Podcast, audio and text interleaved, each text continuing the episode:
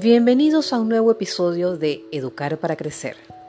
Todo un gusto y un placer volvernos a conectar en este maravilloso espacio dedicado a la familia de una forma analítica y reflexiva. Educar para Crecer.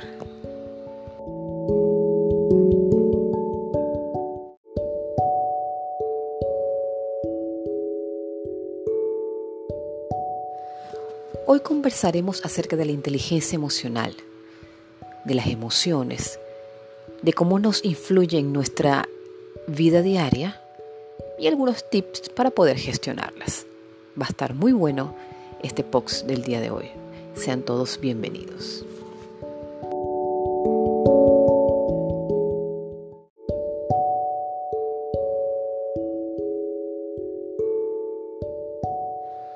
Durante nuestra etapa adulta, cuando ya estamos formados y ocupando puestos de trabajo, bien sea dueños de empresas, gerenciales o de empleados, escuchamos a cada instante que es necesario regular nuestras emociones para un mejor desempeño en nuestras áreas personales y laborales.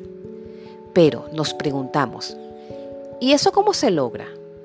¿Qué materia teníamos que cursar en la universidad para aprender a gestionar nuestras emociones? ¿O eso es algo que aprendemos desde el hogar? ¿Existe alguna forma de gestionar nuestras emociones? Cabe resaltar que existen personas con un dominio de su faceta emocional mucho más desarrollado que otras. Y resulta curiosa la baja correlación entre la inteligencia clásica, que está vinculada al desempeño lógico y analítico, y la inteligencia emocional. Podríamos ejemplificar esta idea sacando a colación el estereotipo de estudiante nerd, una máquina intelectual capaz de memorizar datos y llegar a las mejores soluciones lógicas, pero con una vida emocional y sentimental vacía. Por otro lado, podemos encontrar personas cuyas capacidades intelectuales son normales o muy limitadas, pero en cambio consiguen tener una vida exitosa en lo que se refiere al ámbito sentimental e incluso en el profesional. Este par de ejemplos, llevados al extremo obviamente, son poco habituales pero sirven para percatarse de que es necesario prestar más atención a esta clase de habilidades emocionales, que pueden marcar nuestra vida y nuestra felicidad tanto o más que nuestra capacidad para puntuar alto en un test de inteligencia convencional. Pero antes de entrar de lleno con el tema de inteligencia emocional, les pregunto, ¿ustedes saben qué son las emociones? Bueno, las emociones son por definición reacciones. Todas las personas en el mundo las tenemos en mayor o menor medida. Las emociones básicas o principales son enfado, alegría, tristeza y miedo.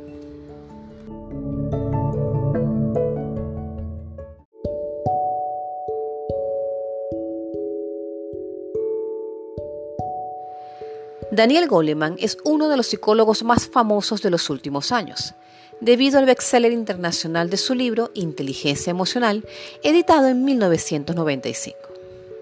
En su libro explica que las competencias de autoconocimiento, autodisciplina, persistencia o empatía tienen más importancia para la vida que el cociente intelectual y afirma que ignorar estas competencias es un riesgo para nosotros. Entonces tenemos que inteligencia emocional es la capacidad para reconocer los sentimientos propios y ajenos. La persona, por lo tanto, es hábil para el manejo de los sentimientos. Para Goleman, la inteligencia emocional implica cinco capacidades básicas. 1. Descubrir las emociones y sentimientos propios. 2. Reconocerlos. 3. Manejarlos. Cuarto, crear una motivación propia y quinto, aprender a gestionar las relaciones personales.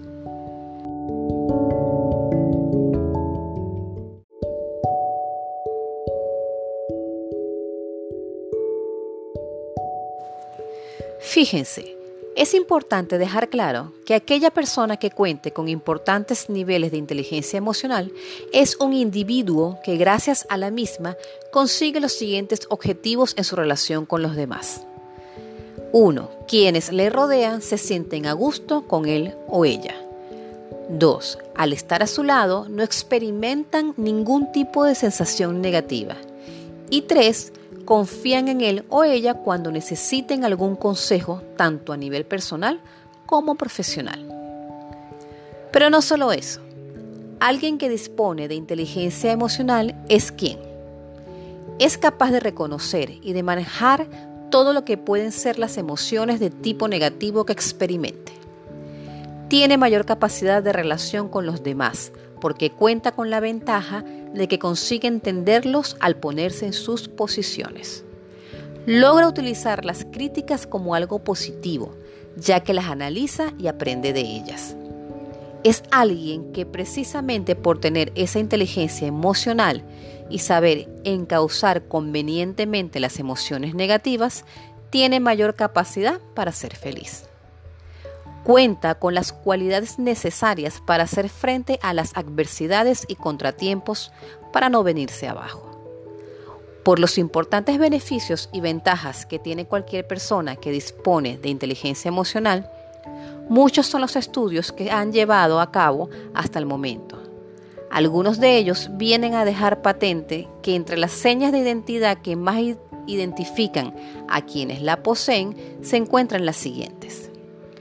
Estas personas huyen de la monotonía, intentan en todo momento buscar alternativas para tener una vida más plena y feliz. Son firmes cuando sí se requiere. Siempre miran hacia adelante a la hora de seguir viviendo y les encanta estar aprendiendo continuamente.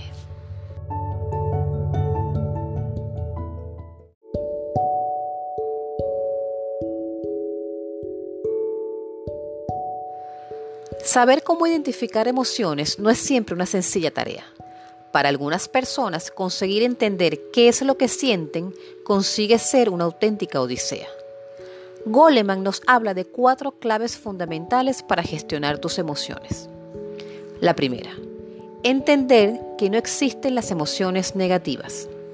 Las emociones tienen una razón de ser. Por lo tanto, es un error catalogarlas en el grupo de las positivas o las negativas. Simplemente hay que tener presente que existen estímulos que llevan a experimentar determinadas emociones. Es algo inevitable.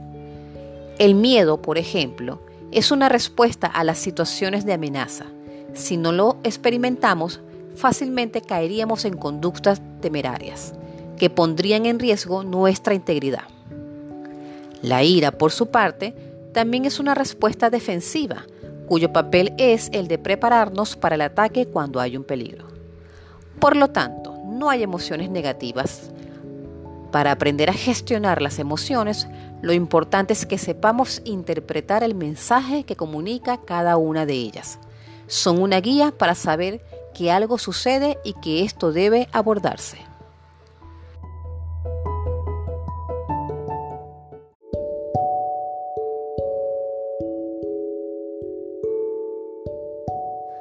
Segundo, permítete sentir para gestionar las emociones. La educación y la crianza tradicional casi nunca nos enseña a gestionar las emociones. Nos convencen de que hay sentimientos y emociones que no debemos experimentar nos dicen, por ejemplo, que llorar o tener miedo no soluciona nada. Sin embargo, las emociones no nacen porque sí, ni desaparecen porque sí. Por lo tanto, reprimir lo que sentimos no es una manera correcta de gestionarlas. Intentar asfixiar lo que se siente solo aplaza su expresión. Lo reprimido retorna y a veces de mala manera.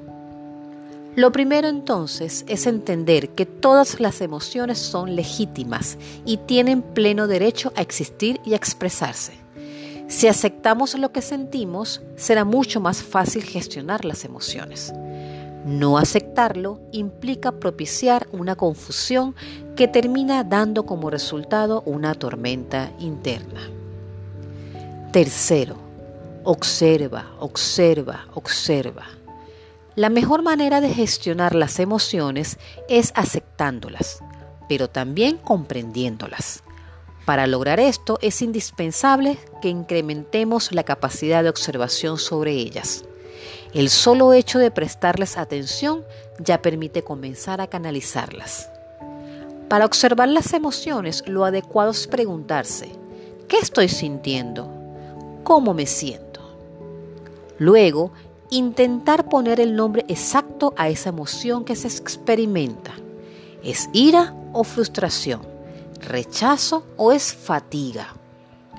Cuanto más precisa sea la identificación, más fácilmente llegaremos a comprender el porqué de esas emociones. Cuando aceptamos una emoción, no la estamos alimentando. Aceptarla consiste en observarla, ver qué nos está diciendo.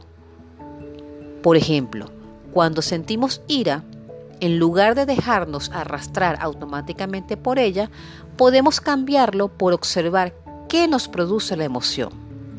Al analizarlo, podemos caer en la cuenta que muchas de nuestras reacciones son automáticas. De este modo, podemos aprender a modular nuestra conducta sin ser víctimas de nuestras emociones.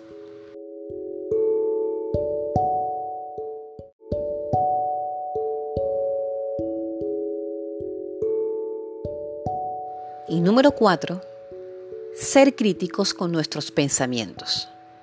Aunque nos parezca que no es así, muchos de nuestros pensamientos surgen de manera mecánica. Se trata de interpretaciones de la realidad, que a veces tienen fundamento y a veces no. En ocasiones son fruto de un razonamiento y en otras no. El pensamiento no es la realidad, sino un filtro para la realidad nos induce a sentirnos de una determinada forma frente a lo que sucede y en muchas oportunidades nos lleva a equivocaciones. Por ejemplo, el pensamiento puede decirnos que una dificultad es una molestia, pero también podría decirnos que es un reto, una oportunidad. Sin embargo, esto se logra solo cuando nos atrevemos a cuestionar esas ideas y no simplemente a dejarnos llevar.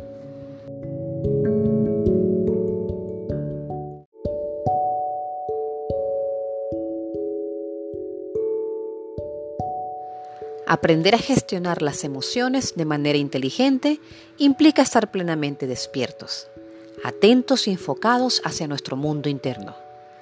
Puede que el comienzo sea difícil, pero los beneficios son tan grandes que bien valen la pena.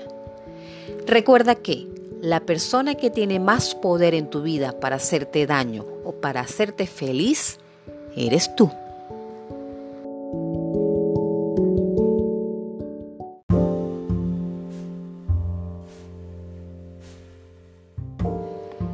Deseo y quiero que este podcast del día de hoy los enseñe, los ayude a manejar sus emociones. Esto fue Educar para Crecer. Nos conectaremos en nuestro próximo episodio.